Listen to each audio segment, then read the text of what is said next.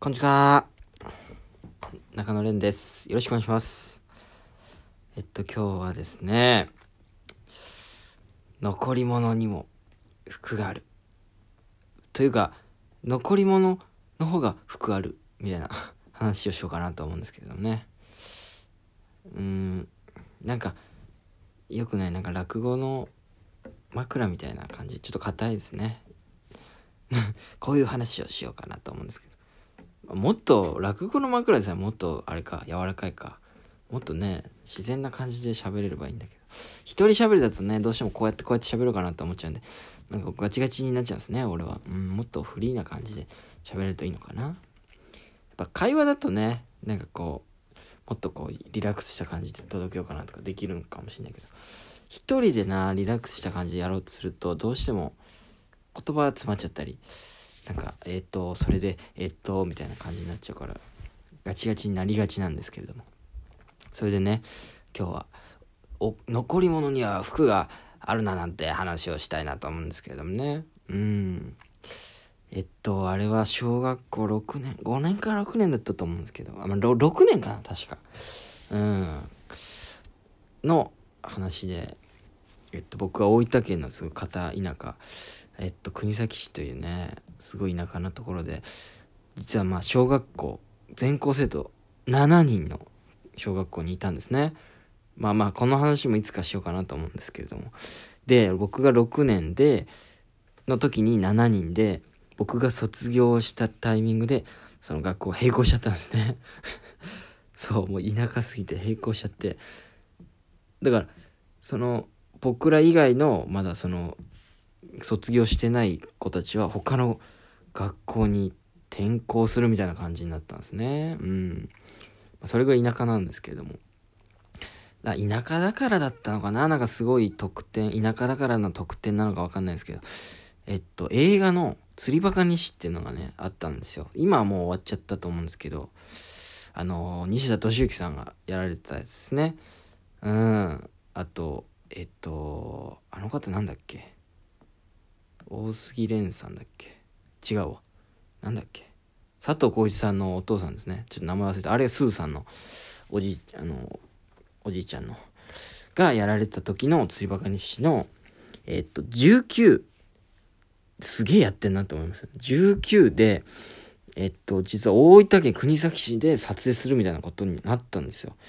というのも、まあ、国東市というのはね、海に面してまして、そこにね、一応なんか、ホーバー、ホバークラフトっていうのかな？水陸両用のなんか乗り物があって、そこ、それに乗って、こう、旅行しに来るみたいなシーンがあって、ホバークラフトにね、乗るシーンに、その、僕は上国崎小学校という、あの、小学校だったんですけど、上国崎小学校の方々、出演しませんかみたいな。多分来たんですよね。オファーじゃないですけど、多分なんか自治体を通して、なんか連絡来たんじゃないかなと思います。まあ多分、僕ら人数少ないですから、多分ちょうど良かったんだと思いますね。エキストラとして参加しませんかみたいな感じで。で、僕らの、まあ先生たちと、えー、僕ら7人でですね、その、ホバークラフトに、こう、エキストラとして、入ることになったんですね。うん。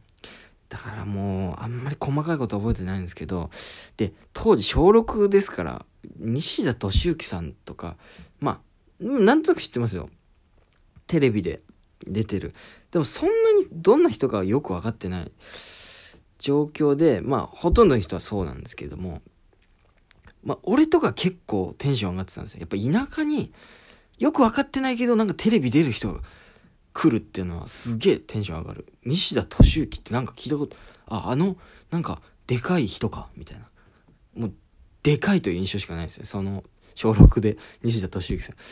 すげえ演技が上手くて、みたいな、なんかその、そういう印象はないわけですよ。もしもピアノが弾けたならの人だとかはもう知らないわけ。小6の時はね。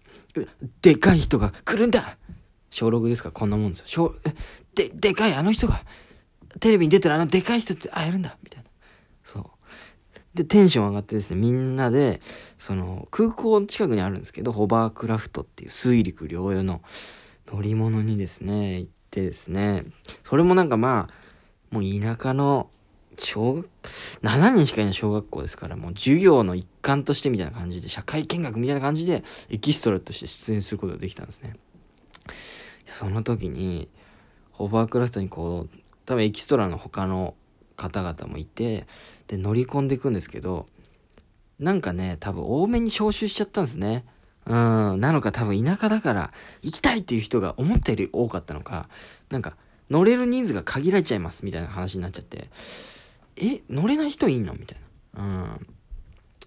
で、なんか前の方の席に2人だけちょっと乗れるんですけど、あと、みたいな。で、ちょっと他の方はすいませんみたいな状況で、僕ら小学校の中でやっぱ2人しか乗れないってなったんですね。うん、ってなったらやっぱどうしても乗りたいじゃないですか。乗ったら映画に出れるというか、エキストラだけど、映画のこう一部分に映るかもしれない。田舎化したらとんでもないことだから、うん。あの、でかい人の映画に、こう、出演できるんだ、エキストラとして。でかい人の映画。そうなんですよね。でかいしか印象ない。釣りでか日誌だと思ってましたからね。当時僕らはもう釣りでか日誌だと思ってたから。うん。で、その2の中にどうしても入りたい。はいはいはい。もうバカみたいに小6だから、はいはい行きたい行きたいはいはいはいはいはいこんな感じでもう名乗り出て、どうしても行きたい行きたい行きたいはいって言ったんですね。うん。どうしても行きたいわけ。でも他にも行きたい人が多いんだ。で、俺らの小学校7人だけど、全員、はいはいはいこんな感じ。はいはいみんな、はいだけど俺はもうその時点小6。まあ、その7人の中ではトップなわけ。その芸、芸歴じゃねえや。その、学年と年と、まあ、多分大学とかもね。そんなでかい方ではなかったけど、多分その7人の中では大きい方だったんですよ。うん。だからもう、ちょっと、こいつら、みんな、はいはいって言ってるけど、そんな余裕ないわけ。みんな、じゃあ、俺はいいよ。あの、みんな行って、とかならないわけ。俺も小6だけど、だけど、もう、どうしてもあの、映画の一部に移りたいということでもう、俺に行かせろって、もう、その権利を使ってですね、もう権利を乱用というか、小6としての小さい小学校内で権利乱用。俺に行かせろ俺が一番移りたいに決まってんだろみたいな感じで。もうどうしても行きたかったから、その時はもう欲求抑えられないわけ。今だったらね、なんかこう下のものに出たいね、人たちに譲ろうかなとか思ったりすると思うんだけど、はいはいはいはい俺が行くお前ら黙ってろみたいな。まあ、ここまで言ってないと思うんだけど、お前ら黙ってろぐらいの、まあ、気持ちで、もう抑え込んで、俺がもう奪い取ったんですね。うん。と、俺ともう一人誰だったか忘れちゃったんですけど、で、二人選ばれてですね、よしっていうことで、そのホバークラフトの前の方に乗れたわけ。で、乗ったら、なんと、その時出てた、えっと、えっとね、釣りバカ西っていう映画は、毎回ヒロインの、その女優さんが、あの、いるんですけれども、その時は、時は高子さん。あの時は高子さんよ。うん。あの、抹茶の元カノね。当時は知らないですよ。当時抹茶の元カノという意識はないけれども、テレビに出てる綺麗な人ってことね。うん。と、あの、西田敏行さん、で、でかね。だからでか。でかい人。の、もうほぼ隣みたいなとこだったんですよ。その2席が。よっしゃみたいな。ここだったら絶対打つでしょみたいな感じで乗れて、しかも目の前に芸能人が2人いる。すげえことだこれはみたいな感じで。で、ほぼスタートしようかなっていうタイミングぐらいで、ちょっと、もう2人いけますかねみたいな感じで、後ろに、2人、一番後ろの方に、えー、っと、2席空いたんですね。というのも多分なんか体調不良かなんかで、なんか2人やめときますみたいなエキストラの方がいて、もう2人行けますみたいになったんですよ、結局。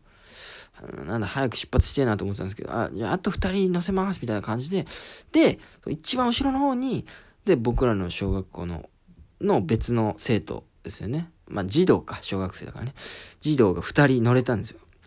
あ、あいつらも乗れたんだ、みたいな感じ。俺は前の方でもう偉そうに、ああ、あいつらも、もう後ろの方だけ乗れたんだね。まあ、このエキストラの一味には慣れたんだね。よかったね、みたいな感じで。ちょっと偉そう。だって俺は、もう、時和孝子さんと、西田時、俊之さんの隣にいるから。うん。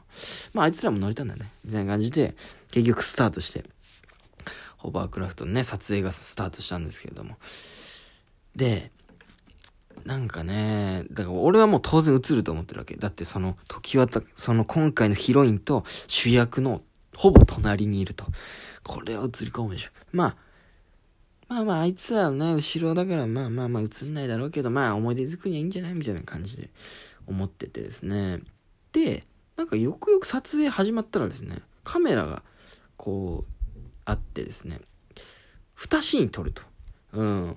で、まあその、常盤貴子さんと西田敏行さんが喋るシーンと、一番後ろの方に、実は、今の、あの、政治家、政治家っていうんですかね、あの、山本太郎さん。当時俳優で映画出てらっしゃいました。もう、の、が一番後ろに乗り込んでって、その撮影もあると。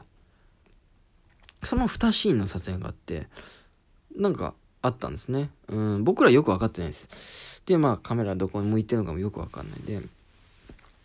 で、撮り終わってですね。で、終わって、ああ、よかった、楽しかったな、みたいな感じで。で、もう写真撮影とかしてもらってね。ありがたいですよ。もういろんな方と。でもやっぱ当時子供だったけど、やっぱま、時は高子さんとの握手が一番なんかテンション上がってね。あれはもう性の目覚めかもしれない。なんか嬉しくてね、綺麗な人と手を繋げた。まっちゃんの元カノと手を繋いだってことは、まっちゃんと手を繋いだことにな。いや、当時はその意識ないですよ。今考えればね。だって元カノなんて知らないから、まっちゃんの。うん。まあそんな感じで楽しくね、その撮影が終わったんですけども、俺が強引に前の方の席をちょっと奪ってしまったんですけど、まあまあ、ちょっと映りたかったんでしょうがない。もう俺は小6だから、偉そうにちょっとやってたんですけど。で、まあ実際映画を見に行ったんですよ、その公開されてね。結構先になったんですけど。たら、俺らの前の方の映ってなくて、後ろの山本太郎さんの横にいたあいつらがのこ映ってたんですよね。残り物には服があるね。